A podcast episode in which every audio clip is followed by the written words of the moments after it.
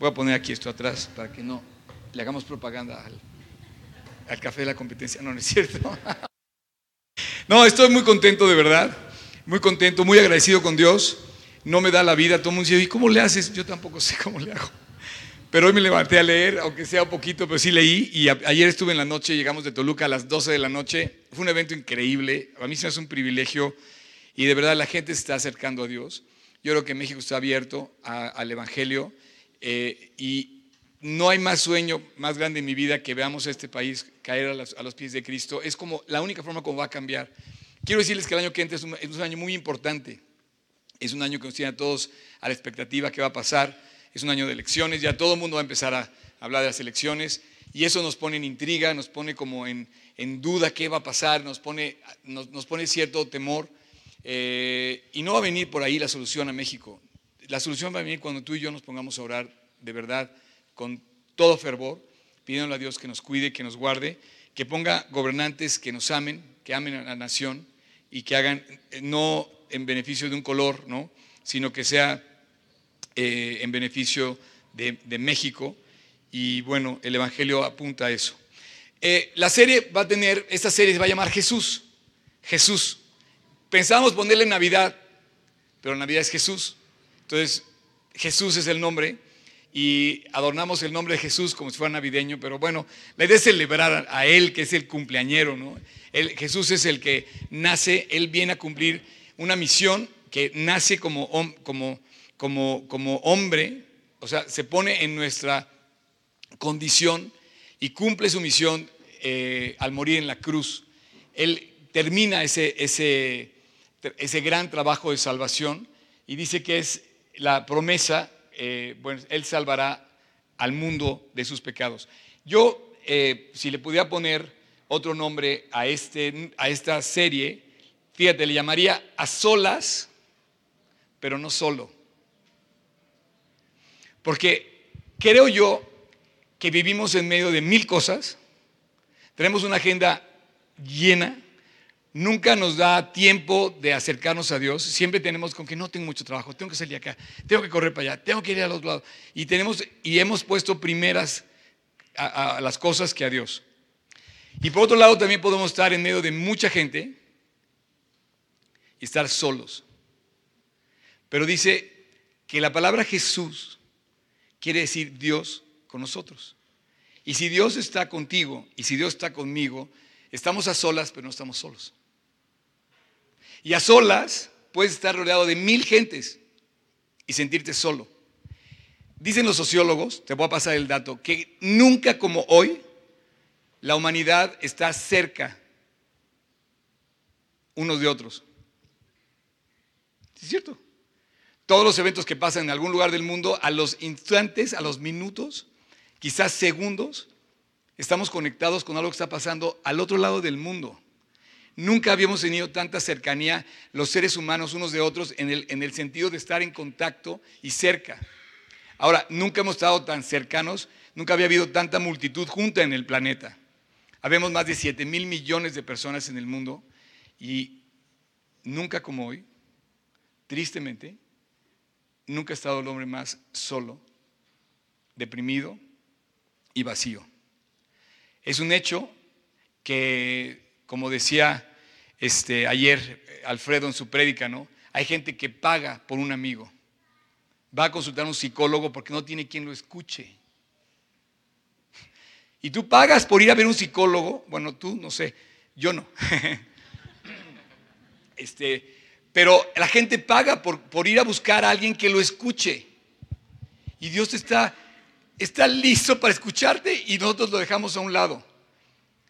Y Dios no vino por gente que lo siguiera obligadamente, sino vino por amigos. Y vino a mostrarse en Él como el mejor amigo del hombre, como el mejor padre, como el padre más cercano, como el padre más cariñoso, como el que extiende sus brazos y nosotros lo tenemos despreciado y lo lo dejamos a un lado y, la humanidad está sola. Entonces, Tocayo, Lucas 1, 30 al 33, dice, entonces el ángel le dijo a María, no temas, porque has hallado gracia delante de Dios y ahora concebirás en tu vientre y darás a luz un hijo y llamarás su nombre Jesús. Este nombre definitivamente todo mundo lo ha visto, lo conoce, sabe qué onda. Eh, se firman los cheques hoy con la fecha en que nació este nombre. Era una profecía, tenía que ponerse así. Y dice, este será grande.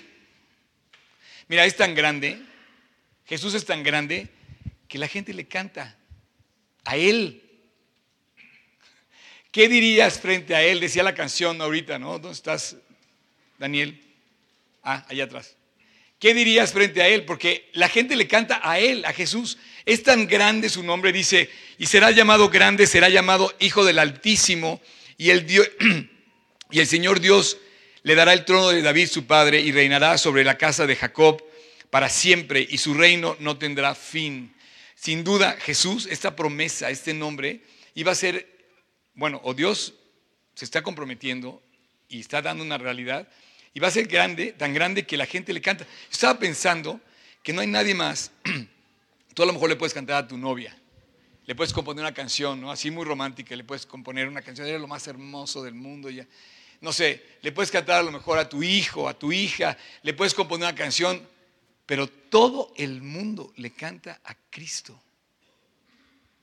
¿Qué es lo que hay detrás de este nombre? ¿Qué es lo que hay detrás de este gran y resonante nombre que el oírlo representa muchas cosas? Todavía gracias a Dios, todavía al oír la palabra Jesús no ha pasado de moda, no ha perdido el impacto, no ha dejado de tener una eh, fuerza. Tú oyes Jesús y la verdad la gente se echa para atrás. Cuando le dijo, eh, me acuerdo que muchas veces he estado yo en, eh, y dice soy cristiano y automáticamente la gente se cuadra, de alguna manera deja de decir malas palabras. Me acuerdo una vez que yo estaba en un lugar donde estaba todo el mundo diciendo malas palabras y cuando le dije, oye, ¿puedes hablar en español, por favor?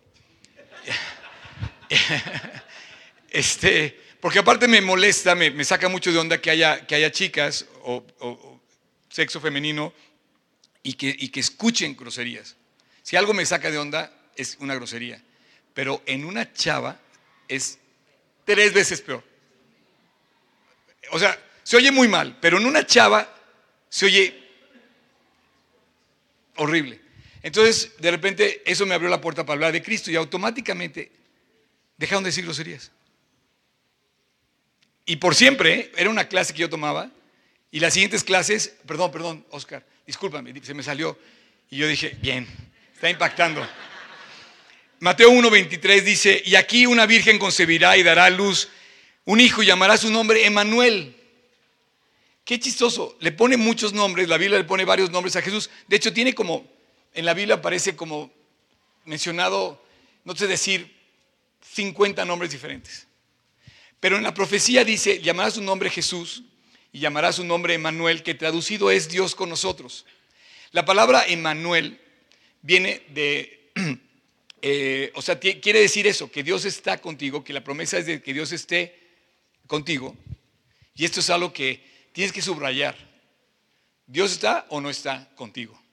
Y la palabra Jesucristo dice que va a salvar al mundo su pecado.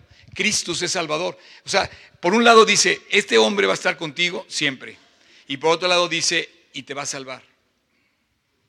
En su nombre, en el nombre, en, el solamente mencionarlo, está incluido el mensaje de lo que Él va a hacer. y a mí me representa mucho porque hoy yo puedo estar a solas, pero no solo. O puedo estar acompañado dentro de una multitud y sentirme solo, pero con Cristo nunca voy a estar solo. Por un lado se cumple la palabra que Dios va a estar conmigo, dice. Traducido es Dios con nosotros, Dios conmigo. Y por otro lado, Cristo que salvó de nuestros pecados, a quien tenemos que pedirle que nos limpie, que nos, eh, precisamente que nos perdone. Así que Emanuel, Jesús, es lo mismo, quiere decir Dios, Salvador, es en la, digamos, en la, palabra Jesús y Emanuel, estamos resumiendo Dios contigo y Dios Salvador. Eh, y por último, quería yo leer esta, esta, promesa que hemos comentado ahora en la serie de misión. Dice, enseñándoles que guarden todas las cosas que yo os he mandado, y aquí, yo estoy con vosotros todos los días hasta el fin del mundo. Así es que Jesús termina y da la misión cumplida y dice que va a estar con nosotros todos los días hasta el fin del mundo. Y eso es lo que, esa es la gran, digamos, bendición que tenemos como creyentes, el que podemos estar con Él. Así que estos días de Navidad hay dos corrientes que podemos tomar. Una, se me hace muy, siempre caemos en la misma trampa. Hay una, hay una carrera materialista por consumir impresionante. No nos la podemos quitar de encima. Por más que quieras, ve a Liverpool al rato, no vas a poder ni estacionarte. Y eso, ve a cualquier tienda, ve o sea, de alguna manera se incrementa el consumo eh, en estos días de Navidad. Y por un lado, la Navidad tiene ese, eh, digamos, mensaje oculto que no dejamos de escuchar. Un mensaje, un mensaje vacío, frívolo, hasta, hasta cierta parte descarado por consumir, consumir, consumir, consumir, consumir a toda costa. O sea, y te aseguro que todos estamos gastando algo en Navidad extra. Y la, o sea, todo tipo de, de, celebración está representado en ese sentido de que, de que tenemos que consumir algo para que tengamos una Navidad mejor. Entonces, por un lado, hay un mensaje que se desvía del Jesús, Salvador, Dios contigo, y, te lleva a una, a una eh, eh, corriente que nos venden de consumir. Si tú consumes, vas a tener una Navidad muy bonita. Si tú tienes muy bonito tu árbol, tu mesa, tu cena, tus regalos, vas a garantizar que vas a tener una Navidad. Eso no es, obviamente, no es la Navidad. Una, pretensión de que por tener cosas materialista pudiéramos tener una mejor Navidad de ninguna manera. Y el segundo mensaje es todo lo contrario. Es un poco más bien intencionado y es ese mensaje de compartir, ¿no? Comparte con la familia, comparte con los amigos. Y la verdad ese es el segundo mensaje también que dice, oye, no, espérate, no necesitas gastar para poder llevarte bien con la gente que amas, que está cerca de ti. Y se afirma la Navidad en que tenemos que dejar a un lado. Sabes que yo no soy materialista, yo no quiero tener nada que ver con el material, yo soy más fraterno, me voy a ir a buscar a mi familia, voy a abrazar, voy a querer, voy a mostrar cariño y vamos a consumir este, nuestro pastel Navidad va a ser un gansito y no, no vamos a gastar en nada, pero entonces tenemos otro, otra corriente de mensaje que es la de que compartamos con amigos y la verdad eh, hay una discusión estéril en este sentido entre qué, qué hacemos, o sea, compartir sin, sin dar o dar como una cosa material. Pero la verdad es que la Navidad es algo que tenemos que aclarar, no es algo que tengamos que hacer.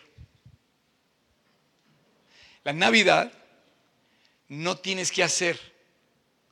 La Navidad se nos dio así, por el simple hecho de que se nos fue dado. La Navidad se nos dio y el regalo Jesús, el regalo fue dado. No lo pedimos. La Navidad ya está hecha. La Navidad ya se hizo. La Navidad ya, digamos, existe. No depende de que lo que tú hagas o lo que yo haga, la Navidad está. Esta Navidad, de verdad, yo te digo algo, pensaríamos que necesitamos hacer, no, yo, yo creo que lo que necesitamos es algo que ya tenemos, pero que no hemos apropiado. Es el regalo que es el punto central de la celebración que no son las acciones, ni siquiera, ni siquiera te puedo decir que son los sentimientos. La Navidad es un hecho único que se, que se nos ha dado a nosotros sin que nosotros tuviéramos que tener ningún mérito en particular. Dios nos dio a su Hijo sin tener nosotros ningún mérito que eh, darle. Eh, y el tema central es Jesús. Eh, el profeta Isaías dice que el niño nacería en Belén y es un hecho que, Mateo, que Mateo lo ve cumplido, ¿no? Cuando, cuando nace, dice que nacerá el niño y lo vemos relatado. Por un lado la profecía y por otro lado el Evangelio cumplido. Y bueno, todos los días están naciendo niños. todos los días en este mundo han nacido niños y todos los días han seguido naciendo y seguirán naciendo. Eh, algunos eh, eh, obviamente van a ser padres por primera vez, otros ya han sido padres, pero ¿cuándo se nos había dicho que un pequeño niño sería Dios mismo? Y en este sentido,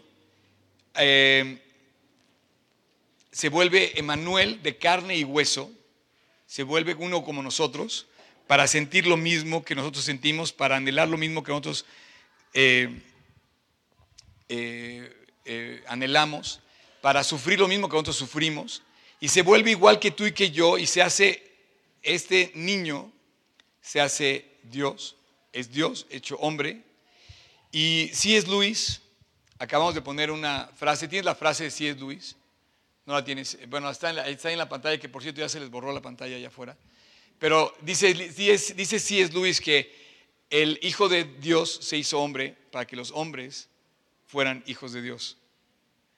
Este gran autor. Y también había otra frase de C.S. Luis que que dice que el milagro más grande realmente del mundo es que Dios haya habitado en un cuerpo humano. Ese es el milagro, el, gran, el más grande de los milagros, dice C.S. Luis es el mayor de todos los milagros y en ese sentido creo que el milagro nos alcanza para estar contigo y conmigo todo el tiempo. Eh, mucha gente, la verdad, sufre soledad en esta, en esta época, eh, tiene, tiene mucho eh, dolor porque no, a veces no manejamos bien las relaciones, a veces no tenemos bien afinado las cosas, hemos cometido tantos errores que llegamos a la época de Navidad con, a veces con, la familia completamente dividida, ¿no? que no se hablan eh, y, de repente nos, Dios nos, así como un coche que se tiene que frenar a fuerzas porque la carretera está parada y llega la Navidad y de repente nos encontramos a nuestra realidad. Y entonces dices, híjole, yo no tengo paz, yo no soy feliz, yo no tengo bien mis relaciones, tengo muchas cosas que todavía no he logrado y entran las depresiones. Y la época de Navidad es la época de mayor depresión en todo el año. Y Dios con nosotros, el regalo de Navidad está ahí, listo, y no lo apropiamos. Algo está pasando. Algo está pasando con nosotros. Así es que el cristianismo afirma que Dios es eh, un Dios accesible, es un Dios cercano y que cualquiera lo puede encontrar. Dios con nosotros. Jesús quiere decir Dios contigo, listo para casar. Y en nuestra condición descendió para establecer esa relación estrecha ante cualquier hombre y cualquier mujer. Eh, junta a toda la humanidad hoy, eh, y es muchísimo. Te vas a topar con gente mucho más pronto que hace 100 años. La gente igual encontraba a alguien eh, pero es más fácil que te encuentren o que te topes con gente que hace 100 años. Pero aún en medio de tanta multitud, tú puedes estar completamente solo. Y a lo mejor me estás escuchando y pienso en las personas y pienso en la necesidad de Dios. Fíjate, tú pones una foto en Facebook y la gente tiene que ser bonita, atractiva y simpática. Si no, ni, ni subas la foto. o sea, nadie pone su peor foto. O sea, no, no, no, tienes que poner la mejor foto, la mejor cara, tienes que parecer simpático y atractivo. Y otra trampa. Dios no nos ve así. Dios nos ve perdidos, necesitados y dispersos, como ovejas que no tienen pastor. Los ojos del mundo es, no, no, no, busca a la gente bonita, atractiva y simpática. Los ojos de Dios busca a los perdidos, a los dispersos y a los emparados. ¿Sabes lo que quiere decir perdido? Perdido quiere decir sin rumbo. Dice que Él vino a rescatar a las ovejas perdidas. Desamparado quiere decir que no tiene protección. Y disperso quiere decir desorientado. Y Dios ve con ese corazón, con ese corazón de padre, de padre amoroso, de, de ese amigo profundo que quiere nosotros, así nos ve y dice, vamos a enviar a mi hijo a que sea el amigo del hombre, el Padre eterno, el príncipe de paz. Y el que lo recibe se sienta en el trono junto a Él. Así que dice, al que venciere, yo, dice, ese se sentará conmigo en mi trono, así como yo he vencido, me he sentado con mi Padre en su trono. Yo te digo que hoy puedes estar a solas, pero no solo. Y hasta que el hombre no, y hasta que el hombre no encuentre la victoria de la soledad, estando a solas, nunca va a vencer la soledad. Tu reto para no estar solo es estar solo. Y es estando solo cuando tú te das cuenta si estás o no estás solo. Y esa compañía de Cristo, esa presencia de Dios contigo, dice Dios, Dios con nosotros manifiesta que Él es la presencia que nunca nos permite estar solos. Cuando, cuando tú lo recibes, hay una promesa en Isaías 41:10 que dice, nunca te dejaré. Eso no lo puede cumplir la novia. no lo puede cumplir el novio. Eso lo puede cumplir solo Dios. Así lo dice, no temas. Dice, porque yo estoy contigo, no temas, porque yo soy tu Dios, siempre te sustentaré, siempre, te ayudaré con la diestra de mi justicia. Y en la raíz de la soledad, ¿sabes lo que se encuentra realmente? Se encuentra el hombre que se ha ido de Dios. O sea, estás solo porque no has ido con Dios. Estamos solos, los seres humanos, cuando nos apartamos de Dios. Y Dios hizo eh, para que, es lo que a mí se me hace que resuena mucho con, con la palabra Jesús, Dios se hizo para, para, que, para que tú lo pudieras anhelar.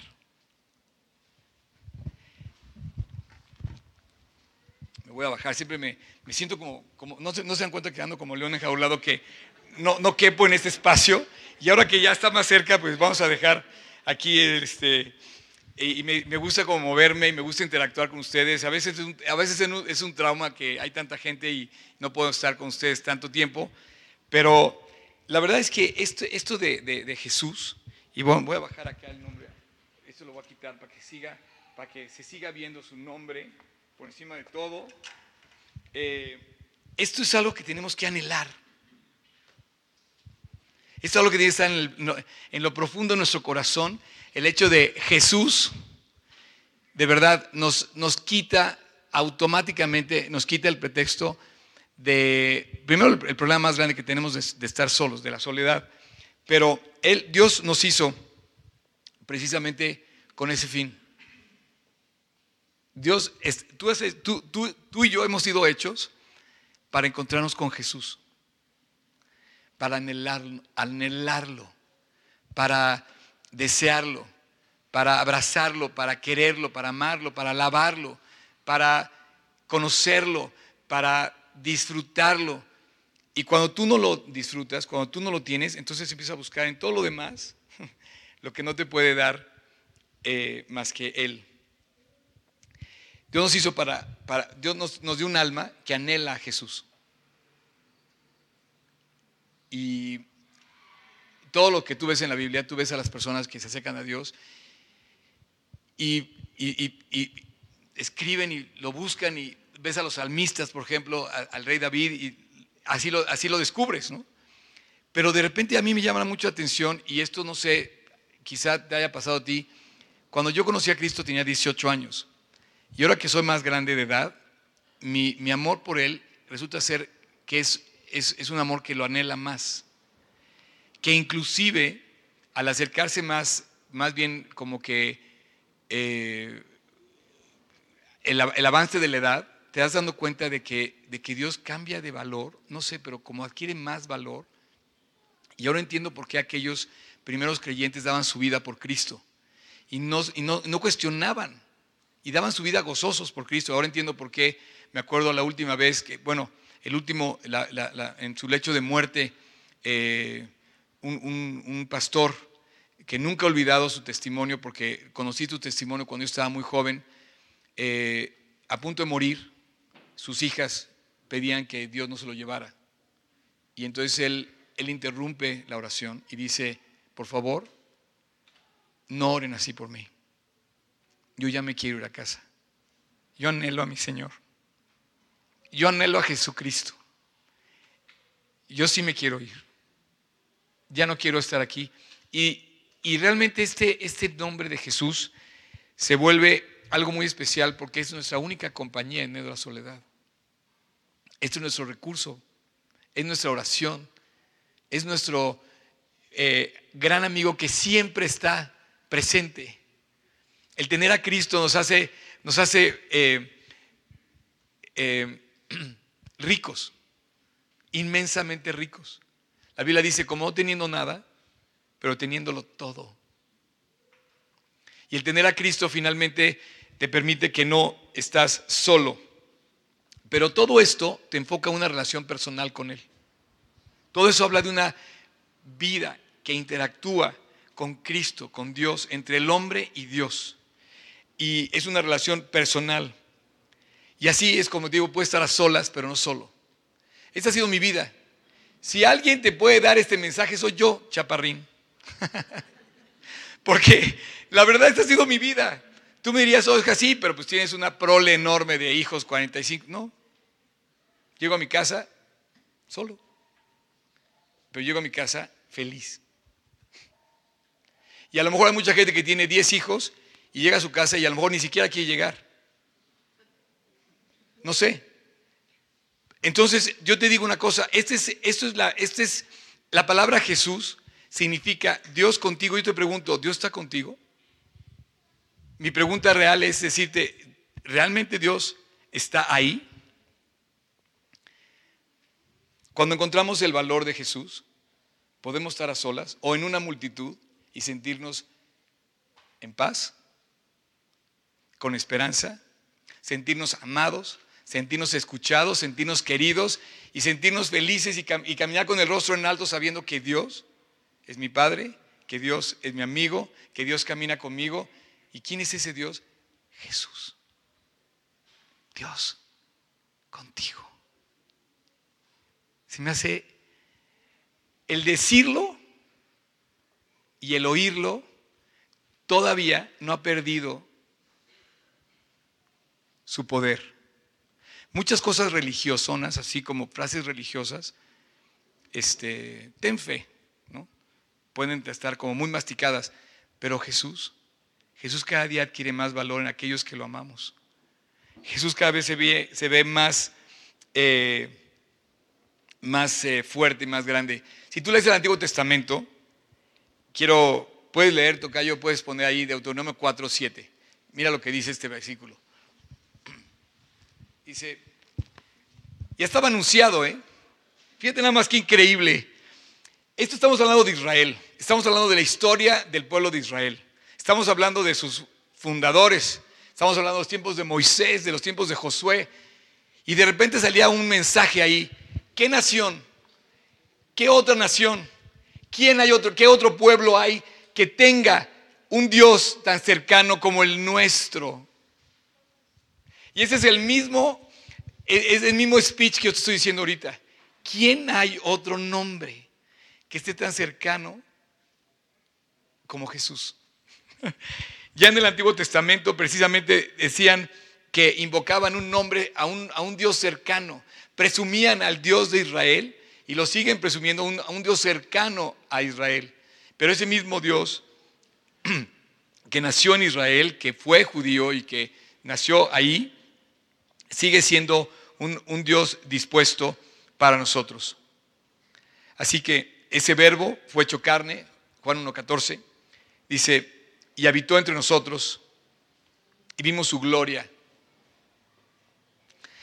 Ese verbo, esa palabra, esa expresión, esa necesidad, dice que fue hecho carne y habitó entre nosotros y vimos su gloria. Y dice gloria como el unigénito del Padre y dice chacachachán con Cristo llegó algo más. No solamente fue la promesa de un Dios, de un Dios, de un Dios que iba a estar mostrando su grandeza a los pueblos. Y sabes, ¿quién hay otro Dios más cercano? ¿No te has puesto a pensar lo que dice la gente de un cristiano? El otro día me decía una persona, me dice, oye, ¿Cómo le haces? Dice, yo me tengo que poner de rodillas, caminar tres días y no me contestan. y tú te la pasas cantando y tienes la respuesta. ¿Cómo le haces? Pues que hay otro Dios. O sea, Dios no nos va a dejar como diciendo, pide y se te dará, busca y encontrarás, porque no hay otro Dios más cercano que Jesús. Y tu, alma y la mía tiene que anhelar. Y al final, cuando cumple esa promesa, después de que le dice al pueblo de Israel, oye, ¿quién hay otro que sea más cercano a su pueblo como el Dios de Israel? Si hay uno, Jesús. Porque ese verbo fue hecho carne, ese verbo nació, ese verbo Dios lo prometió, pero lo trajo en vida, cumplió su promesa y nació Jesús.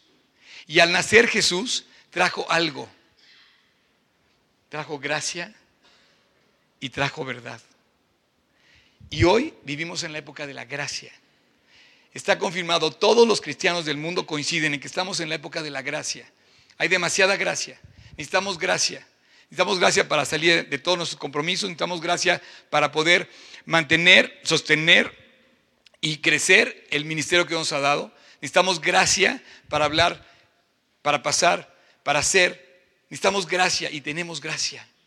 Porque la gracia es la extensión de ese Jesús que sabe nuestra necesidad, que sabe que no podemos, que sabe que tenemos... Y de repente aparece la gracia y por gracia nos regala la salvación y por gracia nos saca adelante nuestros problemas. Y de repente, oye, ¿qué pasó? Pues Dios hubo gracia. Gracia. Y en su gracia nos dio la salvación. ¿Me ayudas, champ? Eh, antes de terminar, me gustaría nada más completar este tema, porque la misión de Cristo, eh, y, aquí es donde digo que, que ni bien pusimos este, este nuevo decoración en el, escenario el miércoles, ya todo el mundo estaba tomándose fotos y tuvimos varios eventos. Se ha usado este lugar muchísimo esta semana, muchísimo, tuvimos muchos eventos, todo el mundo tomándose fotos en la palabra Jesús y Jesús y Jesús. Y yo sí, por favor, tómense fotos ahorita que termine, publíquenlo y pongan en alto el nombre de Cristo, pero llévenlo a otras personas y compartan, digan, yo soy cristiano, yo creo en Cristo, yo quiero que tú también conozcas a Jesús, porque nadie es como Él. Esta Navidad, otra vez la Navidad, nos recuerda que no hay otro nombre en el cielo dado a los hombres en que podamos ser salvos, lleno de gracia y de verdad. Y la gracia, la gracia más grande de todas, la gracia es la gracia que nos dio para que tú lo puedas conocer. Amigo, ¿estás solo? hay gracia. Porque ese verbo, ese niño fue hecho carne, esa promesa se hizo real. Recibimos su gloria y habitó entre nosotros. Y la vimos llena de gracia y de verdad. Y hoy, dos mil años después de que Él muere, hemos caminado solamente por su gracia. Yo me siento bendecido solamente por la gracia de Dios. No me lo merezco. Jamás Dios nos dio algo que nos mereciéramos y por gracia Él murió por nosotros. Por eso le cantamos, por eso estamos tan contentos, por eso estamos tan llenos de Él cuando, cuando volteamos a verlo, podemos descansar en sus manos, podemos ponernos en sus manos. No sé qué va a pasar, pero hay gracia. Dios sí sabe qué va a pasar. Cuando no podemos, Él sí sabe qué va a hacer. Y si me estás escuchando, o no sé, yo te pregunto, ¿Dios está contigo? Dios es con nosotros, pero con aquellos que lo reciben. No tienes que hacer nada, ni siquiera, ni siquiera tienes que sentir, ni siquiera tienes que comprar. El regalo fue dado, lo tienes que recibir, recibirlo por gracia. No te lo mereces, ni yo me lo merezco, pero Dios habitó entre nosotros y vimos su gloria, gloria como el unigénito del Padre, lleno de gracia y de verdad. Gracias a Dios que, que el mundo no está perdido. Gracias a Dios que podemos otra vez recordar que nació el Salvador. Gracias a Dios que Dios echó la red y nos invitó a ser parte de Él. Pero Él no, te va a llevar a fuerzas. Él no te va a llevar de una oreja. Vente para acá. No. Tienes que anhelarlo. Tienes que buscarlo. Póngase de pie, por favor. Padre, muchas gracias por esta mañana. Gracias por darnos la oportunidad de compartir de tu nombre, Jesús. Gracias porque podemos ver a través de lo que tú has hecho a, lo largo de la historia cosas grandes. El Dios creador del universo se sigue manifestando al hombre desde aquel pesebre hasta hoy. Gracias Dios porque podemos estar a solas, pero no solos. Gracias Dios porque podemos estar entre multitudes y saber que estamos contigo. Ahora Padre, queremos pedirte Dios que si hay alguna persona que me está escuchando y que realmente no es que a mí, te está escuchando a ti, tu llamado, Jesús nació. Jesús nació, la promesa se cumplió y esa promesa es Dios contigo, Dios conmigo, Dios con nosotros. Para que todo aquel que en Él cree no se pierda, mas tenga vida eterna. Si tú me estás escuchando, sea en línea, sea en este momento, la mano de Dios está extendida. Y Dios murió por ti. Y Dios nació por ti para que todo aquel que en Él cree no se pierda, mas tenga vida eterna. Dios vino a dar vida y vida en abundancia. Dios vino a traer su presencia para que habite en otros corazones. Dios no tiene templos, Dios tiene corazones donde puede radicar su presencia. Así es que Dios está contigo, te pregunto. Si Dios está contigo, sabes de lo que estoy hablando. Y si Dios no está contigo, este es el momento. Ahí, con tu rostro inclinado, con tus ojos cerrados, te invito a que le abras la puerta de tu corazón a Dios, que le pidas perdón, te reconcilies con Él. ¿Sabes lo único que quiero pedirte que le pidas perdón? De haberte apartado de Él. El apartarnos de Dios nos lleva a muchas cosas equivocadas. Así es que si tú estás aquí ahorita, me estás escuchando, esa es tu oportunidad. Ahí, donde quiera que estés, Pídele perdón a Dios a través de esta oración que yo voy a hacer. Es para ti. Reconcíliate con Dios.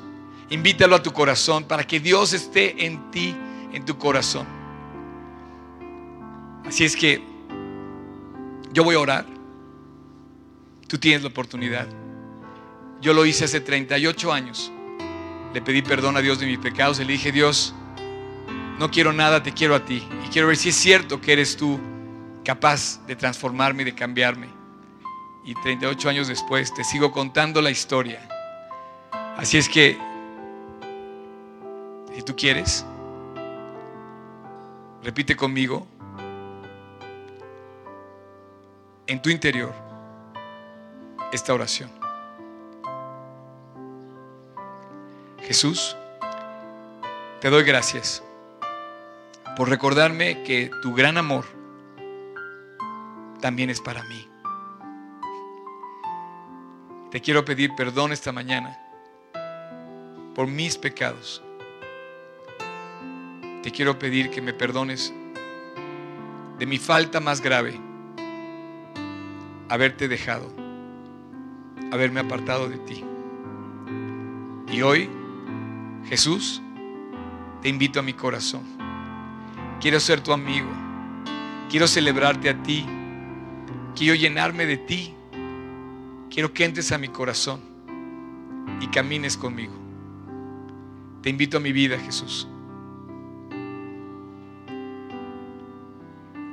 Sé tú mi Señor, quien gobierne mi vida. Y acepto que tú en la cruz pagaste mis pecados. Y hoy te nombro mi Salvador. El día que me toque morir, podré saber que tú cumpliste mi condena en la cruz. Y con todo mi corazón, Dios, te doy gracias. Hoy por salvarme. Bendito seas, Jesús. Te lo pido en tu nombre, en el nombre de Cristo Jesús. Amén.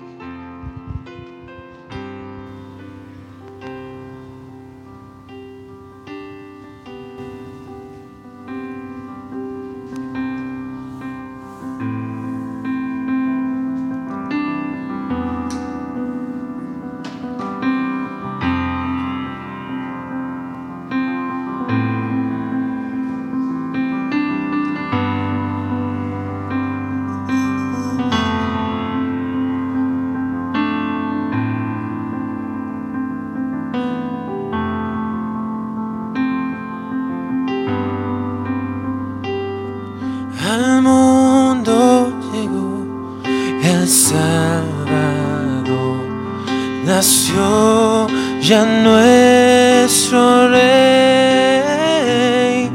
Mi corazón ya tiene y el mundo tiene paz. Y el mundo tiene paz. Y el mundo tiene paz. Vengan y adoremos. Vengan y adoremos. Vengan y adoremos.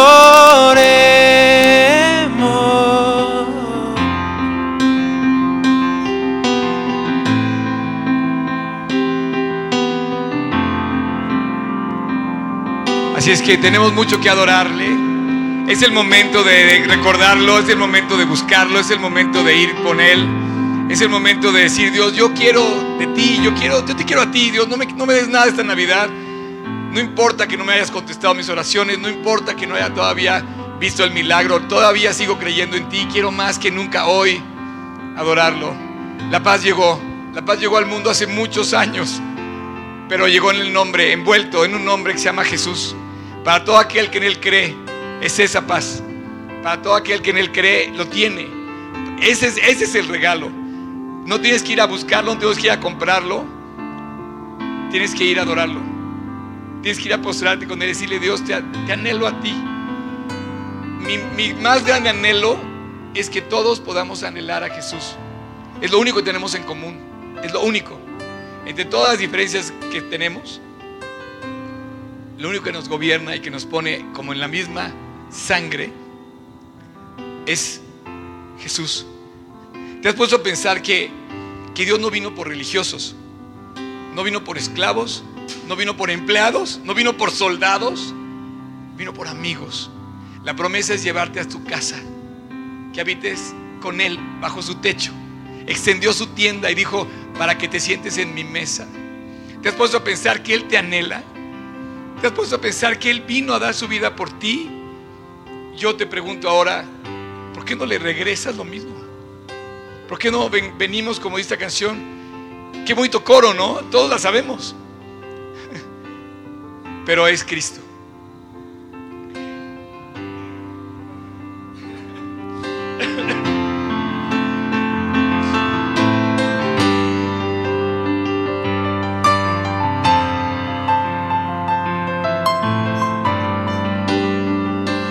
Vengan y adoremos.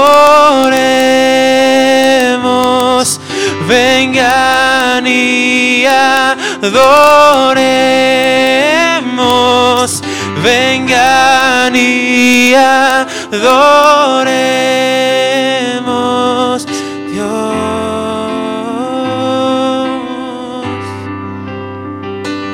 Vengan y adoremos.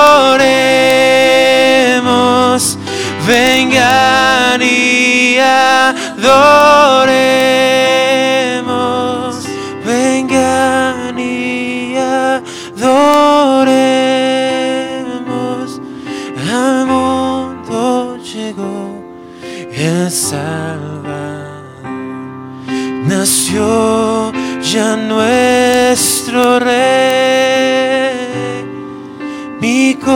Corazón ya tiene luz y el mundo tiene paz. Y el mundo tiene paz. Vengan y adoremos. Vengan y adoremos.